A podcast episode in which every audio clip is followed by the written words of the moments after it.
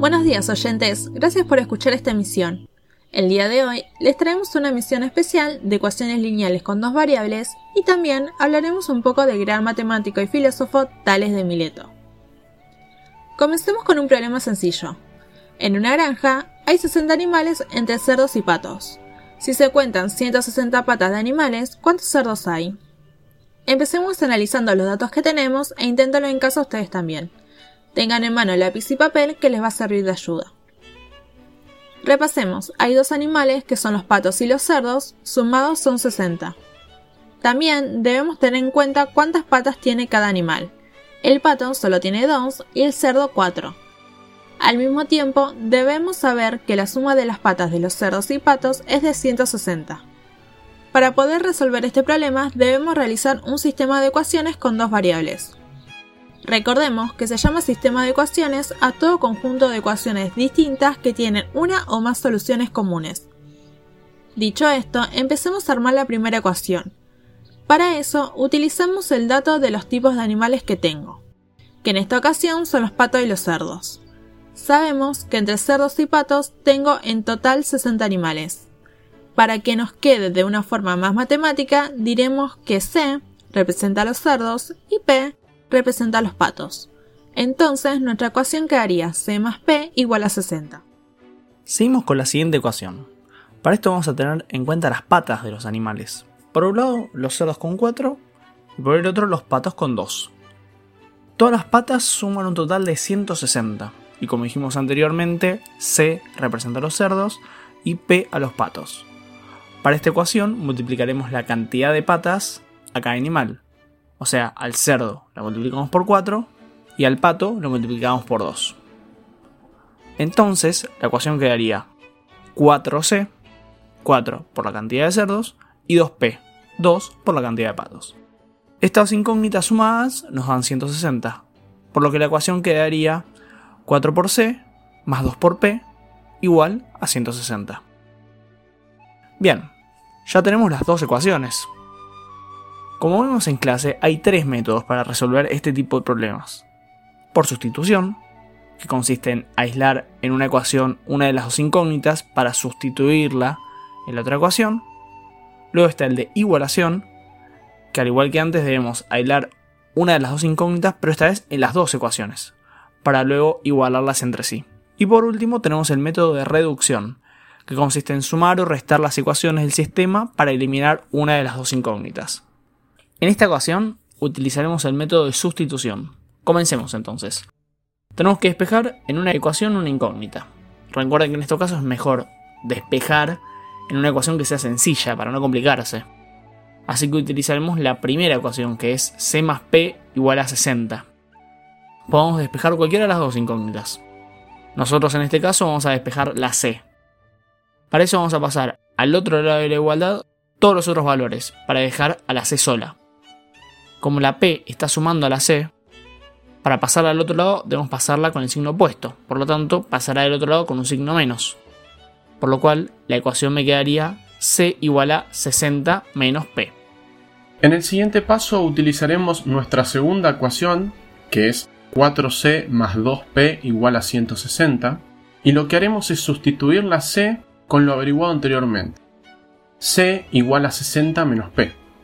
Por lo tanto, nuestra nueva ecuación quedaría 4 por 60 menos p más 2p igual a 160. Recordemos que al hacer esto, tengo que poner el 60 menos p entre paréntesis porque eso es lo que representa a nuestra c.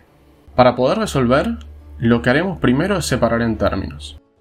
Recuerden que un término se separa solo con sumas y restas. Una vez que haya separado términos, nos fijamos si tenemos alguno para resolver.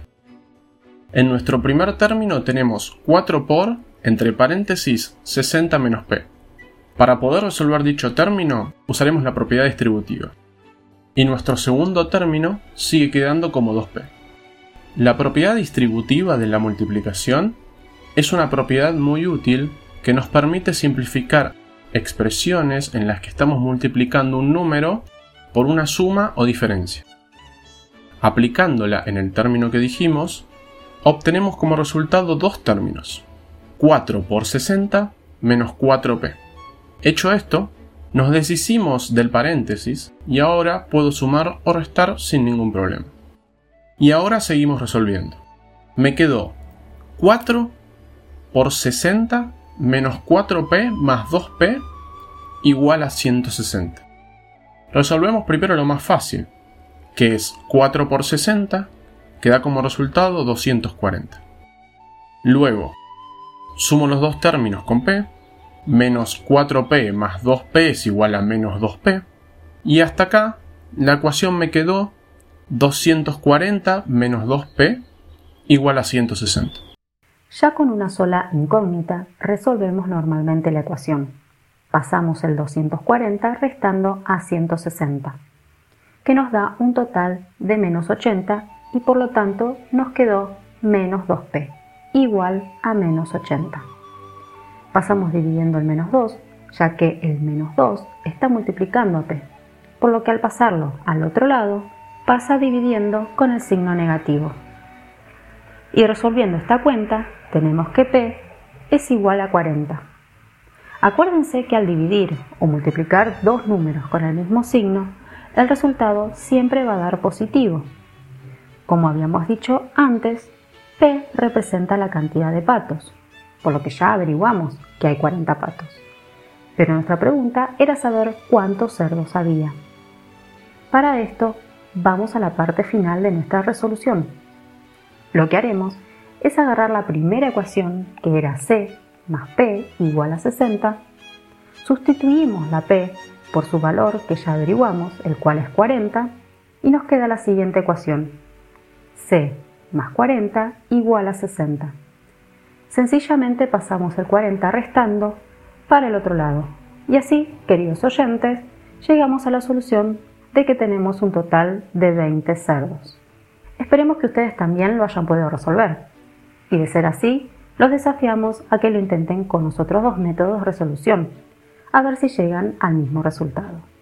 Ahora para descomprimir un poco, pasaremos con nuestra siguiente sección en la cual hablaremos de uno de los matemáticos y filósofos más famosos, Tales, que es considerado uno de los siete sabios de Grecia.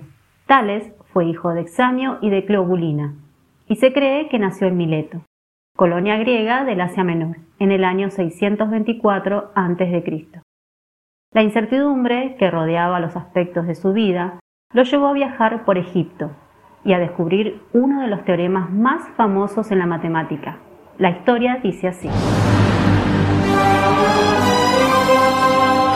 En uno de sus viajes por el Cairo, el faraón se enteró de que el famoso Tales estaba de paso por lo que aprovechó la situación y fue a su encuentro.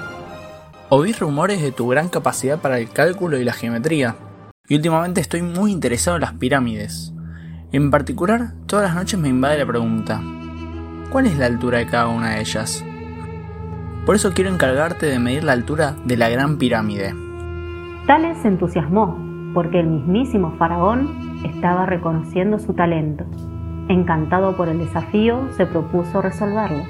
Con placer atenderé su súplica, faraón, pero para ello necesitaré ir a la gran pirámide con algunos de sus hombres. El faraón cumplió con el pedido de Tales. Una vez llegados a la pirámide, Tales se alejó unos metros de ella y se acostó sobre la arena. Se levantó y obviamente en la arena había quedado dibujada su silueta. Se paró exactamente arriba de donde estaban dibujados sus pies y se quedó quieto un buen rato. El faraón, inquietado, le preguntó, ¿Qué es lo que estás haciendo? ¿Por qué te acostaste en la arena? ¿Acaso te estás burlando de mí? ¿Que soy el faraón? De ninguna manera, faraón. Jamás le faltaría el respeto. Solo deme un par de minutos más y dígale a sus hombres que se preparen. Ya escucharon al sabio. Hombres, prepárense. Mientras tanto, los servidores del faraón se preguntaban por qué Tales no hacía otra cosa que mirar su sombra. Parecía como si Tales recién hubiese descubierto que pararse frente al sol dejaba atrás una sombra. Y un momento después, Tales exclamó: ¡Rápido! Mi sombra ya alcanzó mi silueta. Midan en este momento cuánto mide la sombra de la pirámide. Los hombres confundidos acataron las órdenes del matemático y midieron la sombra de la pirámide. Una vez hecha la medición, se acercaron al faraón y a Tales y le dieron los datos que anotaron. Mi querido Tales, ¿qué se supone que representa esta medida? Y Tales, con una sonrisa de oreja a oreja, respondió. ¿Acaso no lo ve? Esa es la altura de la Gran Pirámide. Pero si mis hombres midieron la sombra de la pirámide, ¿cómo puede ser que sea la misma medida que la altura de la pirámide? Eso lo dejaré para que lo averigüe usted. Pero no dude de que mi método es el correcto. Y tan es así que le indicaré cómo debe usted hacer para medir la altura de las otras pirámides. Simplemente haga lo que hice yo. Pero para que no manche sus bellas vestiduras con arena al acostarse en el piso, simplemente acueste un bastón para que se marque su silueta. Y luego clávelo en el pie de la silueta de manera perpendicular al piso. Y en el momento en que la sombra de este alcance su silueta, debe medir la sombra de la pirámide. Aunque le propongo aún más, no tiene que esperar a que la sombra del bastón iguale la silueta. Solo tiene que medir la altura del bastón, la sombra que proyecta y la sombra de la pirámide. Y de esa manera podrá averiguar la altura de la pirámide. Realmente estoy sorprendido, sabio Tales. Debo admitirlo. Aunque aún tengo mis dudas sobre su método, pero consultaré a los sabios del palacio para que me iluminen y me expliquen cómo es que funciona esto. No le sorprenda a Faraón que sus sabios lo estén escuchando en este preciso momento. Y así concluye esta historia. Ahora te proponemos a vos que estás escuchando que sea uno de los sabios del faraón y te desafíes a explicar cómo hizo Tales para sacar la altura de la pirámide de Keops. Y por si querés saciar tu curiosidad, tal vez te convenga saber que cuando los hombres del faraón fueron a medir la altura de la gran pirámide otra vez, para corroborar de que lo que dijo Tales era verdad, el bastón medía un metro y medio, la sombra que proyectaba medía dos metros con ochenta y siete centímetros, y la sombra de la pirámide medía 280 metros. Dicho esto, le deseamos a todos la mayor de las suertes para poder desafiar el teorema de Tales. Y hasta aquí el programa de hoy. Esperemos que lo hayas disfrutado y nos estaremos encontrando la próxima semana con nuevas y entretenidas historias.